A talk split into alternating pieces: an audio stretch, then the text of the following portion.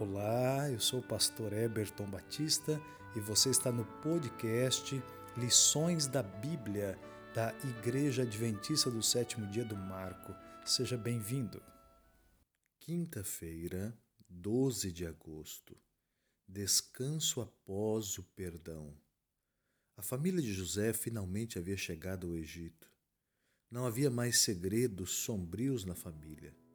Os irmãos dele, devem ter admitido que tinham vendido José quando explicaram ao pai que o filho que ele pensava ter sido morto era então o primeiro-ministro do Egito.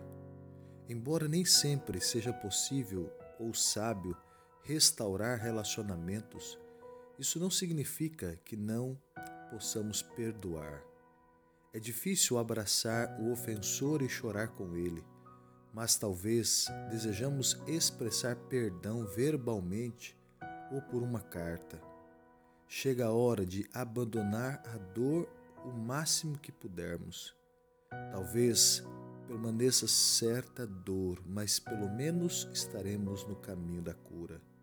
Os irmãos de José estavam morando no Egito havia 17 anos, mas quando Jacó morreu, eles ficaram com medo de que José se vingasse. Perceberam novamente quanto havia ferido José.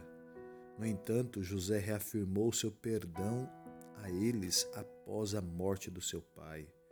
Esse lembrete provavelmente foi bom para José, assim como para os seus irmãos. Se a ferida for profunda, provavelmente tenhamos que perdoar muitas vezes. Quando as lembranças do erro vierem à mente, precisamos orar a Deus e escolher perdoar outra vez. José acreditava firmemente que sua vida era parte do plano de Deus para ajudar não apenas os seus familiares, mas a salvar da fome o mundo daquela época e, posteriormente, ajudar também a sua família a cumprir a promessa de Deus de se tornar uma grande nação. Saber que Deus havia prevalecido sobre os planos dos seus inimigos, dos seus próprios irmãos, a fim de realizar o bem, ajudou José a perdoar. O perdão, queridos, é um atributo de Cristo e flui do Calvário e é essencial em todo relacionamento é fundamental para a convivência positiva entre marido e mulher, pais e filhos, membros da igreja e colegas de trabalho.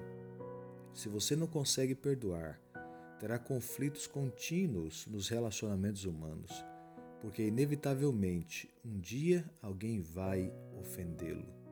Se guarda rancor, se está ressentido, se nutre amargura, os seus relacionamentos vão se estragar. Pessoas ressentidas e implacáveis destilam veneno nos outros. Pessoas perdoadas e perdoadoras são uma influência positiva onde quer que vão.